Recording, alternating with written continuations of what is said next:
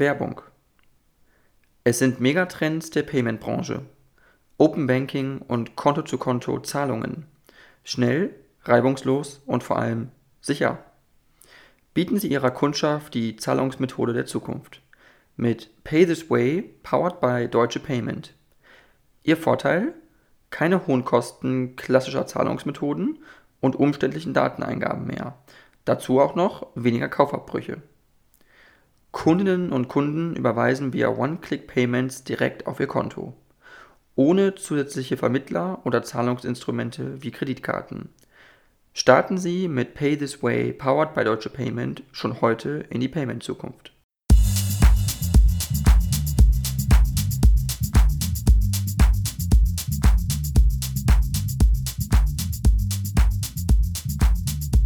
Ja, äh, dann äh, vielen, vielen Dank, äh, Herr Niederrümelin, Julian Niederrümelin. Sie sind ein äh, deutscher Philosoph äh, und ehemaliger Politiker.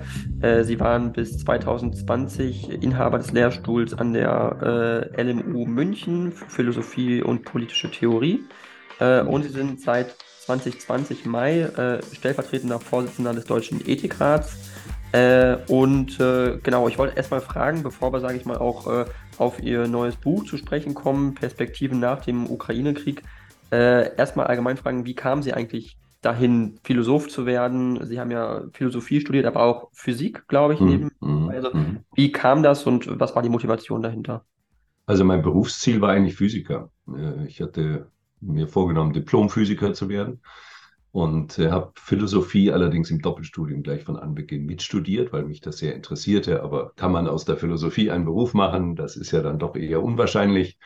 Und dann kam es eben so, dass ich mich sehr für Wissenschaftstheorie auch interessierte. Und da gab es in München einen sehr bedeutenden, Wolfgang Stegmüller, vielleicht den damals bedeutendsten europäischen Wissenschaftstheoretiker. Und als ich die Chance bekam, bei ihm zu promovieren, war das ein bisschen auch eine Art, naja, Aufforderung, jetzt nochmal zu überdenken, meine Planung und habe mich dann eben ganz auf die Philosophie konzentriert und habe das auch nicht bereut. Das ging dann bei Stegmüller, habe ich dann eine Promotionsschrift zum Thema Entscheidungstheorie und Ethik. Das ist dann so ein bisschen das Lebensthema geworden, Rationalität, rationale Entscheidung, aber mit formalen Mitteln auch. Also meine Doktorarbeit ist voller mathematischer Formeln oder logischer Ausdrücke. Und ähm, das äh, war dann auch sehr schön, weil auf die Weise gewissermaßen was Interdisziplinäres bleibt. Ja, man bezieht sich auf Naturwissenschaft, auch auf Ökonomie zum Beispiel, spielt auch eine wichtige Rolle, Ökonomie für rationale Entscheidungen. Ähm, und entsprechend ist auch mein weiterer Berufsweg so gewesen. Ich habe äh, promoviert oder wurde promoviert in München bei Stegmüller Ethik, habe aber dann die erste Stelle inne gehabt in einem politikwissenschaftlichen Institut, fünf Jahre. Dann habe ich mich habilitiert in Philosophie, wieder in München an der Philosophischen Fakultät. Und meine erste Professur, abgesehen von einer Gastprofessur im Ausland, war dann in der Biologie, Ethik in den Biowissenschaften in Tübingen. Und äh, dann später wieder Philosophie, Lehrstuhl in Göttingen, zehn Jahre. Davon war ich dann fünf Jahre beurlaubt für politische Ämter kulturpolitische Ämter. Und dann bin ich auch erstmal wieder zurück in die Politikwissenschaft, war Direktor des Politikwissenschaftlichen Instituts in München und jetzt seit 2009 dann war ich wieder ganz in der Philosophie. Also, okay. Sieht kurvig aus, für mich ist alles klar und geradlinig. Okay, spannend, interessant, also sehr interdisziplinär auf jeden Fall. Ja, absolut, ja. Ich bin äh, wahrscheinlich in Deutschland, ich sage das jetzt ohne Arroganz, bitte verstehen Sie es nicht, sicher der einzige Professor, der Professuren in drei unterschiedlichen Fakultäten, einer naturwissenschaftlichen, einer philosophischen und einer sozialwissenschaftlichen innehatte. Okay, das ist äh, sehr interessant und auch äh, beeindruckend auf jeden Fall. Ähm, ich hätte mal eine Frage und zwar, weil Sie ja einen naturwissenschaftlichen Hintergrund haben, haben Sie das Gefühl, das ist etwas, was man mit äh, Philosophie oder kann man Philosophie auch durch Naturwissenschaften erklären oder auch verständlich machen? Gibt es da Zusammenhänge? Das ist das auch, dass ja. man diesen Blick auch braucht irgendwie? Also es gibt auf jeden Fall Zusammenhänge, wobei ich sagen würde, die Erklärung ist eher umgedreht. Die Philosophie muss Bezug nehmen auf naturwissenschaftliche Forschungsergebnisse. Sie muss gewissermaßen das wissenschaftliche Weltbild, was in den Naturwissenschaften oft sehr detailgenau und auf bestimmte Bereiche sozusagen beschränkt äh, entwickelt wird, zusammenfügen. Das muss ja irgendwie passen alles. Ja. Und das kann nicht die einzelne Naturwissenschaft, sondern das ist eigentlich eine der großen Aufgaben der Philosophie die sie nicht immer so überzeugend wahrnimmt, weil auch die Philosophie sehr arbeitsteilig ist, spezialisiert und so, auch sehr viel Buchwissenschaft ist. Man beschäftigt sich eben mit alten Schriften, was ganz wichtig ist, Platon, Aristoteles, Kant, Rousseau, Hobbes und so weiter. Aber äh, wir müssen auch eben diesen Austausch organisieren. In einem Bereich funktioniert das sehr gut. Das ist die Ethik. Sie haben ja angesprochen vorhin, dass ich stellvertretender Vorsitzender des Deutschen Ethikrates bin. Übrigens sollte man gleich warnend hinzufügen, das, was ich nachher zum Thema Krieg und Frieden sage, hat nichts zu tun mit dieser Rolle, gar nichts, mhm. weil nämlich dieses kein Thema ist im Deutschen Ethikrat. Ja, also ich kann da überhaupt, hat damit nichts zu tun. Es hat eher damit zu tun, dass ich äh, über Jahre mich mit internationalen Beziehungen beschäftigt habe, aber auch eine, eine interdisziplinäre Arbeitsgruppe an der Akademie der Wissenschaften in Berlin geleitet. Da sind sogar zwei äh, umfangreiche Buchpublikationen hervorgegangen, die sich mit internationaler Gerechtigkeit und demokratischer Legitimation, so heißt der eine Buchtitel, und der andere äh, eben mit institutioneller Verantwortung und internationaler Gerechtigkeit auseinandersetzen. Das ist so ein bisschen der Hintergrund, vor dem ich da Stellung nehme. Also der Ethikrat hat da nichts mit zu tun. Okay, verstehe. Also auf jeden Fall, aber auch da gibt es dann auch schon äh, durchaus also Parallelen, sagen Sie, und es gibt auch Zusammenhänge. Äh, ich würde jetzt ganz gerne äh, ein bisschen, ja, also auf Ihr Buch erstmal zu sprechen kommen, weil das ja eigentlich auch wesentliches Thema ist, eigentlich, weswegen äh, wir uns unterhalten. Äh, Sie haben halt ein Buch geschrieben, Perspektiven nach dem Ukraine-Krieg, äh, Europa auf dem Weg zu einer neuen Friedensordnung. Das haben Sie zusammen mit weiteren Autoren veröffentlicht. Äh, und hier erstmal eine Frage, weil Sie haben in dem Buch geschrieben, also Sie halten, also Sie beschreiben die internationalen Beziehungen anhand von äh, Theorien, die es gibt. Äh, ähm, äh, also da gibt es unter anderem Kant äh, oder auch Hobbes, äh, die Beziehung, Theorien dazu entwickelt mhm. haben. Ähm, es gibt Theorien, die sagen, internationale Beziehungen sind ein Naturzustand, es ist ein Gewaltzustand. Staaten müssen sich per Gewalt behaupten, weil es keine übergeordnete Kontrollinstanz genau. gibt. Ja. Äh, und dann gibt es aber Theorien, die sagen, äh, wenn Staaten demokratisch sind, äh, wenn sie äh, äh, an sich durch Menschen auch in einer größeren Menge vielleicht auch organisiert sind, dann sind sie weniger anfällig dafür, auch zum Beispiel kriegerische Auseinandersetzungen zu führen. Also Demokratien zum Beispiel führen keine Kriege gegeneinander, sagen mhm. sie. Also ähm, was glauben Sie eigentlich auch, in welchem Zustand ist die Welt heute äh, zwischen diesen Theorien? Äh, mhm. weil wir ja eigentlich relativ wenige Demokratien auf der Welt haben und die meisten Länder sind ja autokratisch regiert. Mhm. Also wo, was ist der Status quo im Moment, sage ich mal? Also es hängt ein bisschen davon ab, was man als Demokratie bezeichnet. Ja.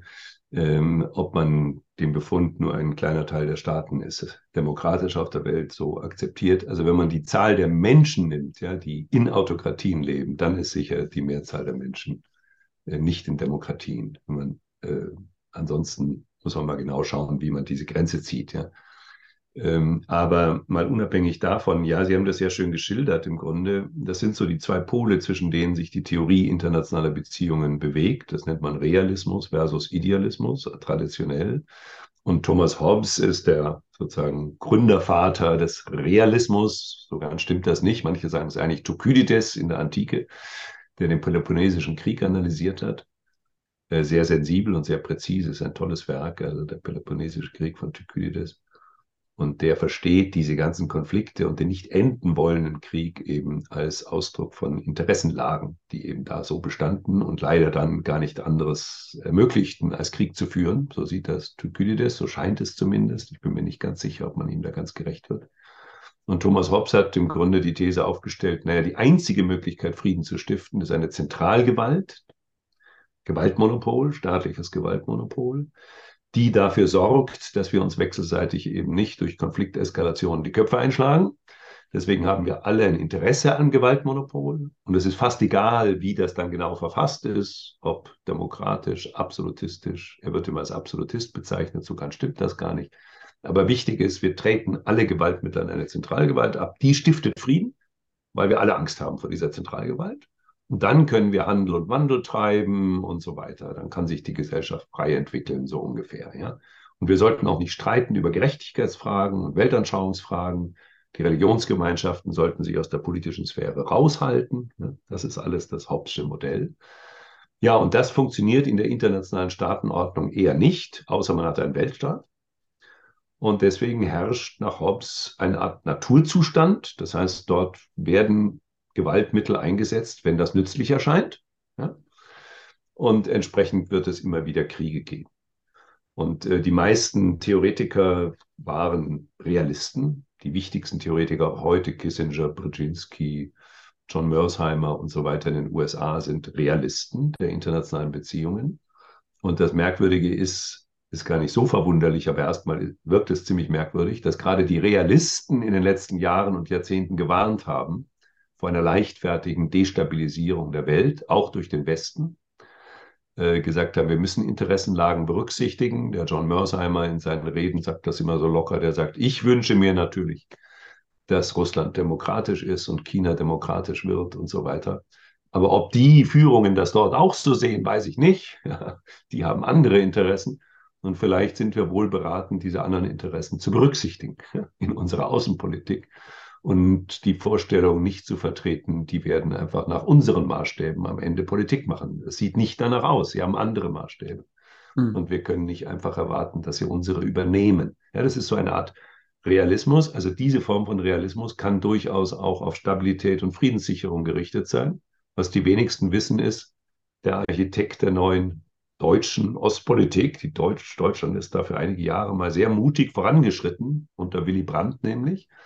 Der war ja erst Außenminister in der Großen Koalition und dann Kanzler ab 1969. Und Kissinger übrigens war stocksauer. Es gibt ein mitge aufgezeichnetes Telefonat, wo er ihm also den Krebs an den Leib wünscht, damit dieser Spuk der deutschen Ostpolitik ein Ende hat. Aber am Ende hat die USA das dann doch mitgetragen und sogar dann sehr aktiv gestaltet. Und ausgerechnet der Architekt dieser neuen Ostpolitik, nämlich Egon Bahr, hat immer sich selbst als Realisten bezeichnet. Realpolitiker hat er das genannt. Nehmt die Interessenlagen der Staaten ernst und organisiert euch so, dass Frieden möglich ist angesichts der gegebenen Interessenlagen. So etwa. Die Gegenposition ist in der Tat so, wichtigste Figur ist Immanuel Kant. 1795 gibt es da eine sehr schöne Schrift, die kann man auch lesen. Die Reklambüchlein gibt es die äh, zum ewigen Frieden, wo er sehr schön ironisch sagt, naja, die Praktiker der Politik, die schauen ja immer herab auf die Schulweisen, so nennt er das, die Intellektuellen, so wie ich einer bin. Ja. Nehmt uns doch am besten gar nicht ernst, dann müsst ihr uns auch nicht verbieten, so etwa, so beginnt das Ganze. Aber lass uns doch mal überlegen, was wir machen müssten, um den Frieden zu sichern.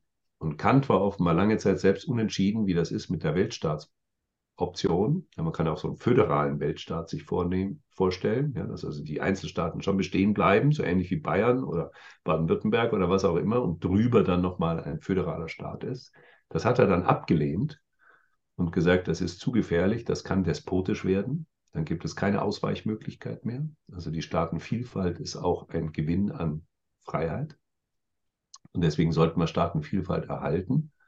Aber wenn die Staaten Republiken sind, der spricht nicht von Demokratien, sondern Republiken, was aber ziemlich nahe ist an Demokratien, Republiken sind, die, wo die Bürgerschaft selber darüber entscheidet, über Krieg und Frieden, und es keine Geheimverträge gibt und keine Geheimabsprachen, wo wir alle informiert sind, und es keine stehenden Heere gibt, die also jederzeit angreifen können, das ist einer der Artikel in diesem Entwurf eines Friedensvertrages, und noch einige weitere Vorsichtsmaßnahmen ergriffen werden, zum Beispiel keine Verschuldung, keine Abhängigkeit durch Verschuldung. Das ist ein hochaktuelles Thema. China äh, treibt gewissermaßen ärmere Staaten durch großzügige Angebote, Infrastrukturmaßnahmen zu finanzieren, in Schuldabhängigkeit. Ja, das ist gegenwärtig eine außenpolitische Strategie. Äh, wenn das alles erfüllt ist, und wenn die Staaten Republiken sind, dann müsste es eigentlich keinen Krieg mehr geben.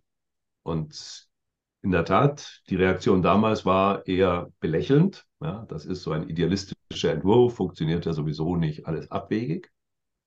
Und äh, 200 Jahre später, also 1795 ist das Buch erschienen, in den 90er Jahren des letzten Jahrhunderts, äh, kommt ein amerikanischer Politikwissenschaftler, der hunderte von, also alle Konflikte, alle Kriege seit 1795 untersucht hat, zum Ergebnis, es hat noch nie einen Krieg zwischen echten Demokratien gegeben. Ja, es gibt so einen Grenzfall Argentinien gegen England wegen der Falklandinseln, aber da war Argentinien noch keine richtige Demokratie. Ähm, das ist interessant, Jetzt kann man sagen, ja, Demokratien haben keine Konflikte untereinander. Ist ja Quatsch. Ja, massive Konflikte um Absatzmärkte zum Beispiel. Ja. Japan, Europa war ein großer Konflikt in den 80er Jahren, 90er Jahren. Ähm, es gab innerhalb Europas Konflikte, massive Konflikte, Interessenlagen zwischen Frankreich und Deutschland und Italien und Großbritannien und so weiter. Oder man sagt, ja, die kulturellen Gemeinsamkeiten sind groß und deswegen gibt es keinen Krieg. Naja, stimmt ja auch nicht. Die Balkankriege, mehr kulturelle Gemeinsamkeit kann es ja gar nicht geben. Ja, kroatisch-serbische Familien, ja, sehr viele Ehen zwischen und so weiter. Und ausgerechnet diese beiden äh, Völker, wenn man so will, führen dann gegeneinander einen Krieg. Ja, Kroatien gegen Serbien und umgedreht und viele andere Konflikte dort. Also, man kann sagen, überraschenderweise, wir wissen, Kant hatte recht. Hm. Und in dem Buch ist das insofern auch eine Vision. Also ich skizziere da so fünf Szenarien und sage, ja, in der Tat, das ist die große Friedenshoffnung, die Demokratisierung der Weltgesellschaft. Jetzt kommt das große Aber, aber nicht in der Gestalt Regime Change, militärische Interventionen im Irak Von außen. oder in Libyen oder in anderen Ländern, direkt oder indirekt, weil das ist eine Intervention von außen, die meistens nur dazu führt, dass ungeliebte äußere Kräfte im Land sind, die dann Feindseligkeiten und Terroranschläge und so weiter provozieren im Land. Das war im Irak so. In Syrien ist es auch nicht viel besser gelaufen. Äh, in Libyen ist eine Katastrophe. Ja, man hat den schlimmen Gaddafi, den Diktator, gestürzt, aber noch viel Schlimmeres heraufbeschworen, nämlich einen dauernden Bürgerkrieg in diesem mhm. Land. Rückkehr auch von Al-Qaida, jedenfalls von Ablegern von Al-Qaida. Okay. Ähm, also ganz schlechte Bilanz, auch Afghanistan, absolute Katastrophe. Ja. 20 Jahre Nation Building, absolute Katastrophe. Das heißt, man muss irgendwann mal lernen, es funktioniert nicht. Regime Change, Interventionen funktionieren nicht. Das sollte man einfach lassen. Und äh, stattdessen die Attraktivität der Demokratie zeigt sich in der Lebensform, Gesellschaftsform. Dass die meisten Menschen auf der Welt wollen gerne in Europa leben. Das hat was mit der Demokratie und der Vielfalt zu tun. Ja. Und das kann dann auch Entwicklungen auslösen, wie jetzt im Iran. Ja, da hat man den Eindruck, eine junge Generation will Freiheit, will Vielfalt, will Offenheit, will nicht mehr diese brutale Form der Frauenunterdrückung. Äh, und das ist meine, meine Fernhoffnung. Das ist das fünfte Szenario, demokratischer Friede, aber bitte nicht mit militärischen Interventionen.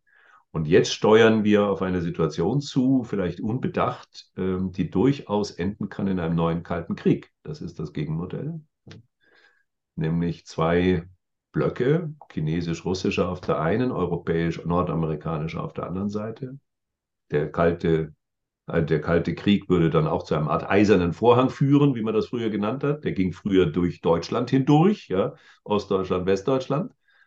Dann ginge er vermutlich durch die Ukraine hindurch, ja, Ostukraine und Krim auf russischer Seite und der, wie auch immer das Ganze jetzt ausgeht. Und ähm, das können wir eigentlich nicht wollen. Äh, das ist hochgefährlich. China ist so mächtig wirtschaftlich wie die USA. Das ist anders als Russland. Russland ist ökonomisch schwach, ein Zehntel von China. Aber zusammen, Russland ist mit den USA die größte Nuklearmacht der Welt, ist das ein Riesenblock. Und es werden manche Länder wie Indien, wie Pakistan, wie Indonesien einen Teufel tun, sich einfach auf die Seite des Westens zu schlagen. Die werden lavieren zwischen Ost und West. Der Westen wird dann nicht mehr die Regeln bestimmen können. Wir rutschen in einen kalten Krieg hinein. Hm. Und deswegen, glaube ich, müssen wir mal gründlich drüber nachdenken, wo wollen wir eigentlich hin? Wenn man jetzt so locker sagt, es, es in aller Zukunft wird nur noch gegen Russland agiert. Ja, es kann keinen Frieden mit, sondern nur gegen Russland geben, was ja manche Spitzenpolitiker gegenwärtig so locker sagen.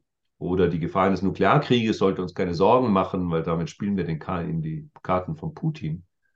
Ja, sage ich, das ist ja unglaublich. Ist so eine Geschichtsvergessenheit. 1962 gab es die Kuba-Krise, Stationierung sowjetischer Nuklearwaffen auf Kuba. Äh, Kennedy hat den Dritten Weltkrieg riskiert, um das zu verhindern. Es gab eine Abmachung dann, wir ziehen die Nuklearwaffen, Nuklearraketen aus der Türkei zurück und im Gegenzug zu, zieht die Sowjetunion ihre Nuklearraketen von Kuba zurück. Kuba war ein souveräner Staat, können wir auch sagen. Hoch problematisch, der völkerrechtlich frei, kann doch jedem Bündnis beitreten. Nein, nein, eben nicht. Sondern die Konsequenz von 1962 war, wir müssen alles tun unter den Bedingungen nuklearer Rüstung um einen Atomkrieg zu verhindern. Und das war ja die Vorgeschichte dann für all die Abrüstungsvereinbarungen in den 70er Jahren, 80er Jahren, sogar noch 90er Jahren auf Parität, wechselseitige Anerkennung und so. Und mir scheint, bei manchen ist das einfach vergessen. Gut, die sind erst nach 1990 auch sie sozialisiert worden. Verständlicherweise steckt ihnen nicht so in den Knochen wie jemanden wie mir, der sogar noch Kindheitserinnerungen an die Kuba-Krise hat, wo meine Eltern dann Hamsterkäufe veranstalteten und man sich auf das Allerschlimmste einstellte. Mhm. Äh, äh, vielleicht den einen Satz noch. Mhm. Und zwischen diesen extremen Polen, also sozusagen, wir gehen ungewollt zurück in den Kalten Krieg ja, und teilen die Welt auf in zwei Blöcke und ein paar neutrale, wollten das nicht, aber es passiert dadurch, dass wir sagen, auf alle Zeit darf es keine Kooperation mehr geben. Wir, die, die Globalisierung wird abgewickelt, der Handel mit China wird abgewickelt. Wir reduzieren das alles, solange es die Problematik mit den Uiguren und mit Tibet und mit Taiwan gibt. Und wir wachen auf in einer neuen Welt des Kalten Krieges, die jederzeit zu einem Nuklearkrieg eskalieren kann. Ja. Äh, und wir hätten eigentlich die Möglichkeit, durch Kooperation, Multipolarität auch Europa einen größeren Spielraum geben, international, dadurch europäische Souveränität, Macron spricht immer wieder davon, äh, und einen Weg in eine globale Zivilgesellschaft zu beschreiten. Das klingt jetzt idealistisch, ist auch vielleicht idealistisch, aber ich glaube, das ist die attraktive Alternative dazu. Mhm, mhm. Äh, das ist äh, ganz spannend, wie Sie es erklären. Äh, ich würde es ganz gerne noch äh, auf einen weiteren Punkt eingehen.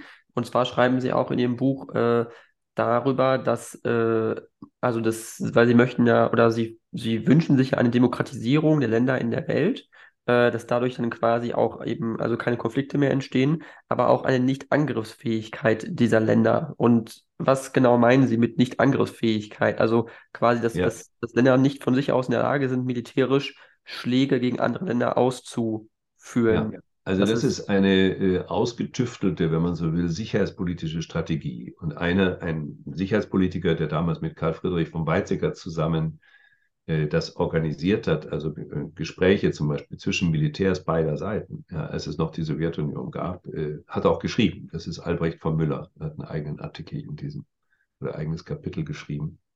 Äh, strukturelle Nichtangriffsfähigkeit oder strategische Stabilität kann man das vielleicht auch nennen, aber besser ist eigentlich strukturelle Nichtangriffsfähigkeit oder eben äh, sicherheitspolitische Stabilität die ist dann gegeben, wenn auf jeder Ebene, also konventionell, aber auch auf der nuklearen Ebene, äh, ein Angreifer nicht gewinnen kann. Ja. Äh, da sagt man ja, Moment, wie soll denn das sein? Naja, also ein bisschen ist sogar der Ukraine-Krieg ein Beleg dafür, dass es geht, wenn man so will, wenn auch unter schrecklichen Folgen und vielen, vielen Todesfällen. Wer hätte gedacht, so gut wie niemand, der deutsche Geheimdienst, der Nachricht, Bundesnachrichtendienst hat prognostiziert, dass in wenigen Tagen Russland äh, siegen wird äh, bei einem Angriff. Das wäre wie ein Igel, der von einem Lastwagen überfahren wird oder so etwas wurde da kommuniziert. Es ist anders gekommen, natürlich mit massiver westlicher Unterstützung. Ohne diese massive, auch technologische, digitale westliche Unterstützung wäre das völlig undenkbar. Ähm, jedenfalls lernt Russland, Russland hat 1979 Afghanistan erobert, das ging sehr schnell und dann zehn Jahre später musste es sein Scheitern einsehen und hat sich aus, also Sowjetunion damals noch, zehn Jahre später, 89, hat sich aus Afghanistan zurückgezogen. Der Westen hat 20 Jahre gebraucht in Afghanistan. Äh, also das, der Aggressor muss gewissermaßen wissen, es wird extrem teuer oder sogar am Ende nur ein Verlustgeschäft. Ja, das ist die Idee der strukturellen Nichtangriffsfähigkeit. Und da müssen sich die Militärs beider Seiten zum Beispiel verständigen darauf, dass es keine Raketen mit kurzer Reichweite gibt, die also nicht mehr reagiert werden können, die den Gegner entwaffnen. Ja, das ist eines dieser Elemente, dass die Verteidigungsinvestitionen äh, die Angriffsinvestitionen überwiegen, dass man sozusagen in Verteidigungsstrukturen investiert und nicht in Angriffsoptionen. Das sind militärstrategische Fragen, da bin ich kein Experte, will ich auch nicht viel dazu sagen. Aber das ist also ein wesentliches Element einer Friedensordnung, die auch schon bekannt angelegt ist, interessanterweise nämlich Stabilität, sicherheitspolitische Stabilität zu schaffen, sodass niemand mehr vor einem anderen Angst haben muss. Okay, das heißt also zum Beispiel die Ausrüstung der Ukraine mit Luftabwehrsystemen oder was wir zum Beispiel in Israel sehen, äh, da gibt es ja auch den Iron Dome, der ist ja bekannt, ja. dass eben Raketen aus dem äh, Gazastreifen abgefangen werden können. Genau. Also dass dadurch sozusagen Staaten äh, befähigt werden, ohne aktiv jetzt auf anderes Territorium einzudringen, aber ihre eigene Sicherheit zu schützen und äh genau. Also grob stimmt das völlig, was Sie sagen. Es gibt eine äh, wichtige Ausnahme, nämlich dass gerade im Bereich der Nuklearbewaffnung, die ja hoffentlich irgendwann mal abgerüstet wird und wir dieses Trauma, dass wir uns als Menschheit selbst vernichten durch Nuklearkrieg, einfach ein für alle Mal beenden. Das ist natürlich die große Hoffnung. Solange es Nuklearwaffen gibt, ist dort der Einsatz von Abwehrsystemen nicht unproblematisch, jedenfalls bei strategischen Nuklearwaffen, weil dadurch könnte die Illusion bei der einen Seite entstehen, wir sind jetzt technologisch so überlegen, ja, wir können uns verteidigen, wir können kein, müssen keinen Gegenangriff mehr fürchten. Äh, und das würde die Situation dann wieder destabilisieren. Das hat Reagan mal in den 80er Jahren, Krieg der Sterne, ja, ist lange her, hat das angesichts der damals technologischen Überlegenheit der USA äh, äh, entworfen, ja, das äh, Raketenabwehrsystem. Daraus ist dann nie wirklich was geworden. Es gibt einen Vertrag, der solche Raketenabwehrsysteme zulässt, aber nur auf die Hauptstädte bezogen. Also Moskau und Washington. Okay. Ja, also ist eine, ist eine schwierige Thematik, ist auch nicht mein Fachgebiet. Hm, klar, verstehe.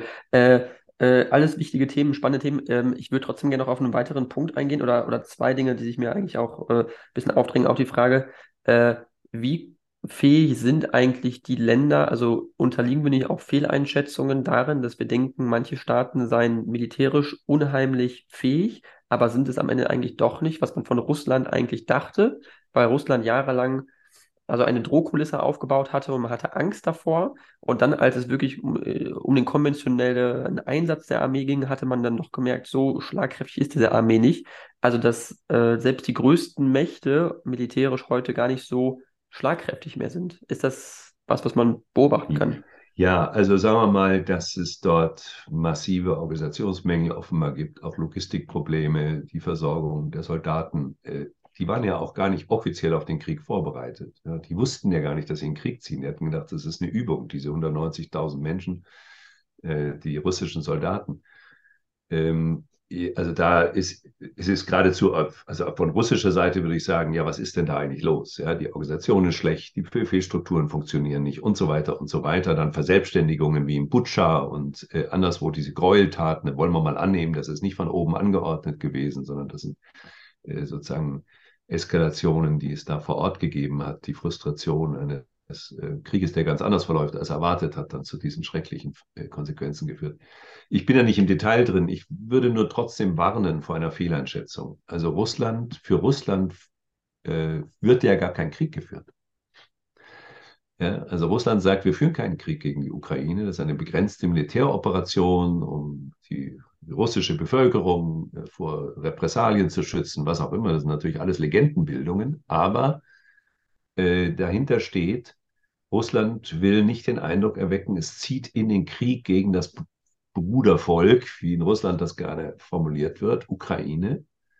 Und in der Tat zeigen natürlich, wenn man objektiv hinschaut, viele Indizien, äh, dass äh, Russland jedenfalls nicht sein Potenzial eingesetzt hat, um diesen Krieg mit aller Macht zu führen. Also ein Beispiel, Russland hat nicht, ist nicht so vorgegangen wie die USA im zweiten Irakkrieg, also zweiten US-Irakkrieg ähm, unter George W. Bush. Dort wurde Shock and Awe, haben sie das, glaube ich, genannt damals oder so. Also haben sie tagelang, ich glaube zwei Wochen insgesamt, aus der Luft die Infrastruktur in Schutt und Asche gelegt. Und dann erst mit Bodentruppen sind sie äh, vorangeschritten. Äh, Russland hat das nicht gemacht. Die haben Raketen, auch mit Irrläufern, jetzt auch wahrscheinlich Polen, wieder so ein Irrläufer. Alles ein Wahnsinn. Aber sie haben nicht systematisch das Land bombardiert aus der Luft. Da hätte die Ukraine wenig entgegenzusetzen gehabt. Und vor allem die Marine, die ja direkt vor der Küste der Ukraine, Sevastopol liegt, eine riesige Marine, ist überhaupt nicht zum Einsatz gekommen. Äh, es hat nur eine Teilmobilisierung im Nachhinein gegeben, keine volle Mobilisierung. Ukraine hat die volle Mobilisierung, selbstverständlich. Männer dürfen nicht aus, ausreisen und so. Das heißt, äh, man darf sich nicht in die Tasche lügen. Also die Militärexperten, mit denen ich spreche, das sind nicht viele. Erich Fahrt gehört dazu. Der ist Autor dieses Buches und das bedeutender Militärberater, Militärexperte ehemaliger Admiral und sieben Jahre im Kanzleramt Berater, militärstrategischer Berater von Angela Merkel, der meint, Russland hat auf allen Ebenen eine Eskalationsdominanz. Sie können eskalieren, wenn sie alle Mittel einsetzen. Sie tun es teilweise, aber nicht voll und sie haben nach meiner Einschätzung die meisten Kriegsziele nicht erreicht, Regime Change nicht erreicht, eine jubelnde russophile Bevölkerung, die also sich freut über die russische Invasion, wie das vielleicht noch auf der Krim so ein bisschen anklang, haben sie nicht erreicht. Sie haben einen wesentlichen Beitrag, ironischerweise, zur Nation-Bildung der Ukraine geleistet. Die Ukraine, die vorher als Nation durchaus fragil war, mit einer Westukraine, katholisch, Ostukraine, orthodox, russischsprachig, 30 Prozent der Bevölkerung und so weiter. Jetzt gibt es ein ukrainisches Nationalgefühl durch diesen Angriff. Das heißt, man kann jetzt schon jetzt sagen, wie immer das jetzt weitergeht. Russland oder Putin hat seine Kriegsziele nicht erreicht und das ist eine Chance. Ja, ich fand es immer wesentlich, Putin erreicht seine Kriegsziele nicht. Es gibt keinen Diktatfrieden, aber wir müssen von Seiten des Westens auch alles tun, damit es nicht unnötige weitere Todesfälle gibt und damit der Krieg möglichst bald ein Ende hat. Okay, okay. Ähm, ganz spannend. Ähm, ich würde zum Abschluss gerne noch einmal die Frage stellen, weil wir auch nicht mehr ganz viel Zeit haben. Äh, in Ihrem Buch beschreiben Sie auch, äh, dass also Russland, China und die USA äh, alles drei revisionistische Mächte sind. Und äh, das äh, verstehe ich nicht ganz den, den Punkt. Ich würde es eher so beschreiben, dass ich Russland als revisionistische Macht beschreiben würde, äh, China und die USA aber als Status quo-Mächte. Sie mhm. sagen aber, es sind revisionistische Mächte, weil sie alle danach streben, äh, die weitere Entwicklung in Wirtschaft, Einflusszonen äh, für sich irgendwie zu bestimmen. Ja. Aber ja, ist, glaube ich, ein ganz wesentlicher Punkt. Also genau, Entschuldigung, das, ganz, ganz äh, kurz nur. Achso, haben, ja, äh, ja. haben nicht die USA und China dennoch ein Interesse daran, dass zum Beispiel dieser Konflikt eigentlich möglichst schnell beendet wird und in diesem globalen Trio äh, eigentlich doch eher die Status Quo-Mächte sind, während Russland die einzige Revision als einziger Revisionist agiert? Äh, nein, das glaube ich nicht. Ich glaube, das ist eine, eine Fehleinschätzung und auch ein Narrativ, was gewissermaßen jetzt so äh, um sich greift. Also äh, nehmen Sie mal den Zeitpunkt 1990. Ja, 1990 ähm, gab es den Warschauer Pakt, der war sozusagen mitten, die Grenze zwischen Warschauer Pakt und NATO ging mitten durch Europa, Polen, Ungarn, Tschechische Republik, Tschechoslowakei gehörten äh, zum Warschauer Pakt. Und es gab dann einen Streit innerhalb der USA, den kann man zum Teil noch, noch schön in Reden nachvollziehen. Zum Beispiel eine Rede des wichtigsten Außenpolitikers damals der Demokratischen Partei. Wie hieß der? Joe Biden, 1997. 97, lange her. Finden Sie noch auf YouTube, wo er die Frage erörtert, wie gehen wir jetzt um mit der neuen Lage? Und es gab in in den USA eine unterschiedliche Denkschulen. Viele waren dagegen, gegen die Osterweiterung der NATO, und zwar vor allem aus Kostengründen. Es kostet uns eine Menge Geld und warum soll man das? Und Russland wird doch nicht so verrückt sein und so weiter. Und andere waren für die NATO-Osterweiterung, darunter Joe Biden, sehr vorsichtig, aber er war dafür, mit der Vorgabe, das müssen die Europäer zahlen und nicht die USA. So ganz grob jetzt. Und ähm, er sagt dann am Ende, dann wird er gefragt, da gibt es so eine Diskussionsrunde, wie gesagt, das Video findet sich, wenn Sie wollen. Letzte Frage eines Journalisten, glaube ich, oder eines Fachmanns, der da dabei sitzt, sagt, äh, wie, wie sehen Sie das? Wie weit kann denn die Osterweiterung gehen?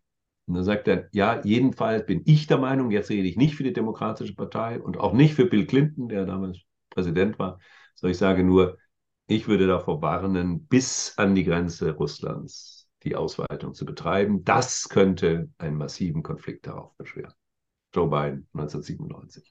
Und da gab es viele Stimmen dieser Art. Und äh, man muss sagen, es setzten sich dann in den USA diejenigen Stimmen durch, die sagten, ja, entschuldige mal, also nicht Baker, Genscher, die gesagt haben, keine militärische Erweiterung ist vorgesehen, der NATO nach Osten.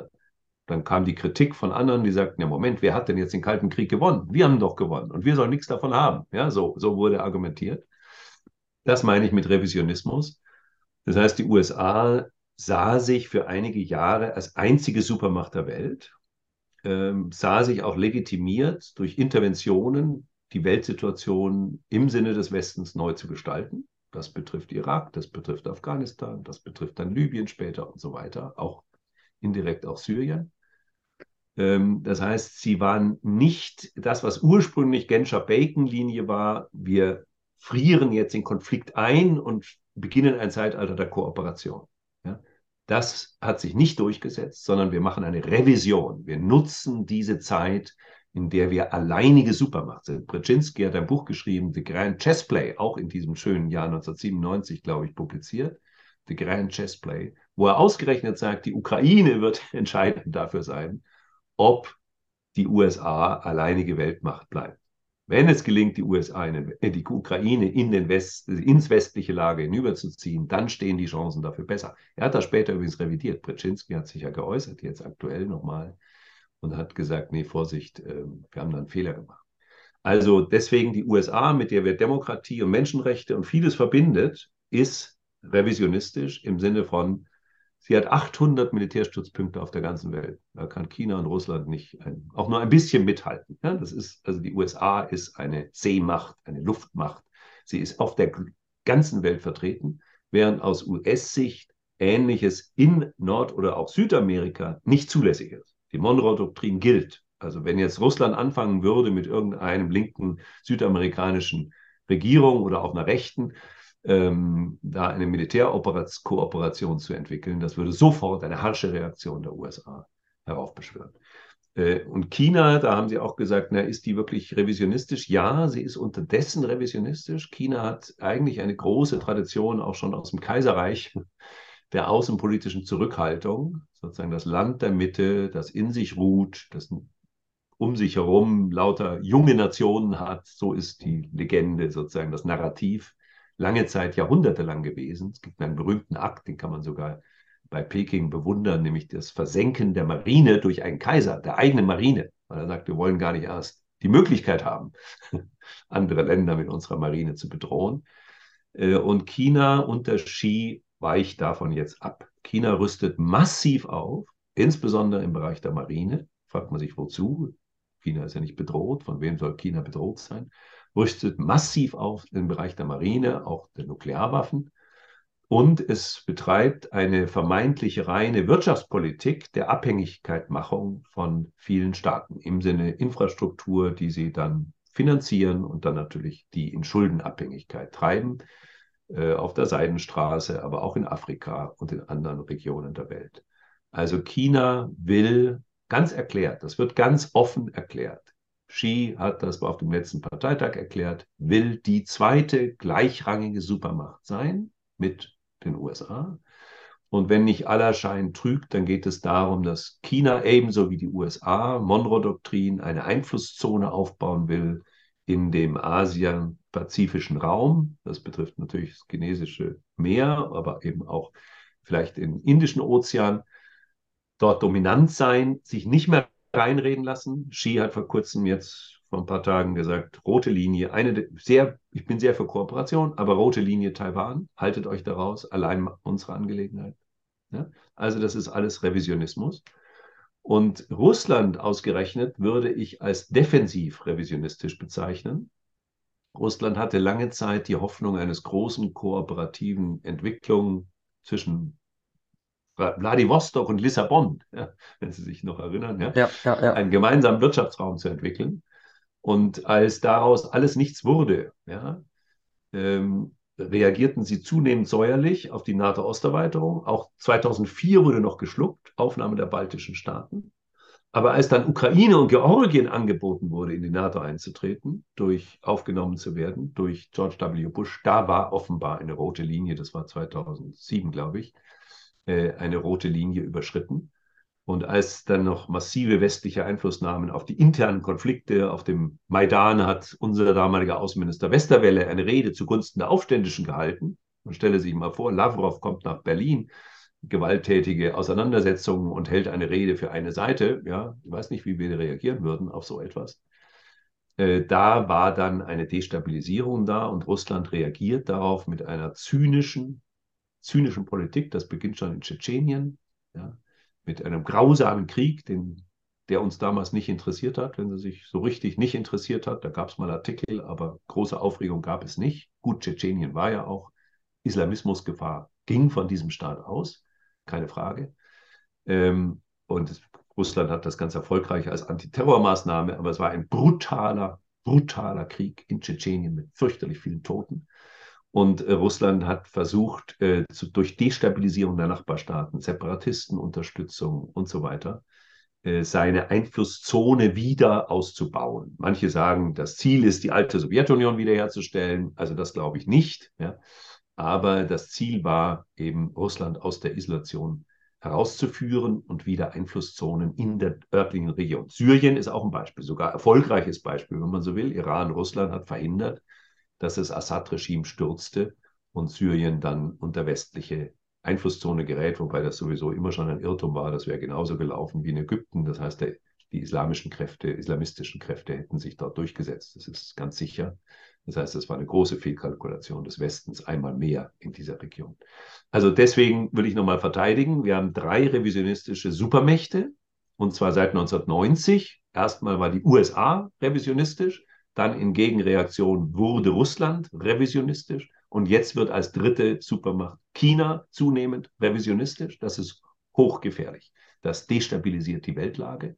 Und wenn man noch hinzunimmt, dass alle drei sich weigern, entgegen einer Propaganda, die wir täglich in der Zeitung lesen, sich Regeln zu unterwerfen. Die USA ist nicht Mitglied des Internationalen Strafgerichtshofs. Warum? Weil sie unbeeinflusst von solchen Gerichtshöfen außenpolitisch agieren wollen.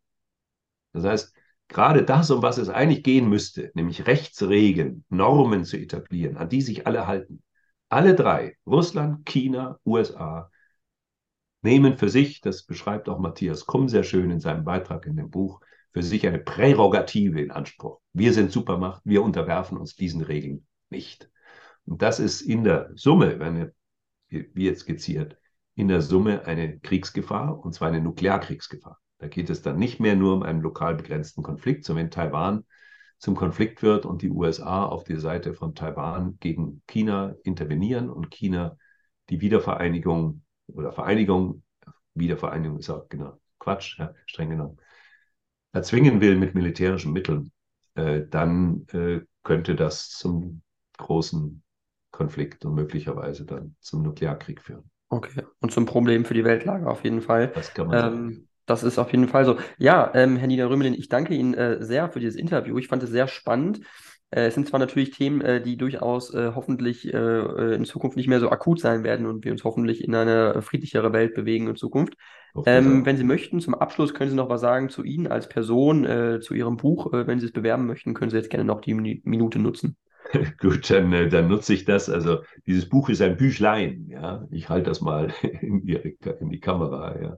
Perspektiven nach dem Ukraine-Krieg und das, was Sie zitiert haben, hat ein Fragezeichen. Also die Frage ist, kann Europa sich äh, in die Richtung einer neuen Friedensordnung entwickeln und welchen Beitrag könnte Europa dabei leisten? Das Ganze steht aber schon vor dem Hintergrund von eben, wie ich schon mal ausgeführt habe, von recht intensiven Debatten. Also wer sich da in die Details ein bisschen begibt, halte ich nochmal was in die Kamera. Ja, das ist, ich weiß nicht, ob das blendet jetzt oder ob das lesbar ist. Mhm. Also internationale Gerechtigkeit und institutionelle Verantwortung. Das ist das Ergebnis dieser interdisziplinären Forschergruppe, die ich äh, vorgeschlagen, der Akademie der Wissenschaften zu Berlin vorgeschlagen und geleitet habe. Und dann gibt es einen Zusammenhang mit Demokratie, ja, internationale Gerechtigkeit und Demokratie. Das ist allen bewusst, dass da gibt es einen Zusammenhang. Und wie ist der? Und da gibt es ein weiteres Buch, was ich äh, mit okay. Mitarbeitern äh, herausgegeben habe. Also geht es um internationale Gerechtigkeit und demokratische Legitimation. Das sind zwei Publikationen, die sind vor, ja, vor dem Ukraine-Krieg. Das heißt, da ist das noch nicht erkennbar, dass das so stark eskaliert. Aber es war erkennbar, dass die Konflikte äh, sich nicht gut entwickeln. Hm. Ja, dann, äh, wie gesagt, ich danke Ihnen sehr fürs Interview und äh, vielleicht äh, bis zum nächsten Mal.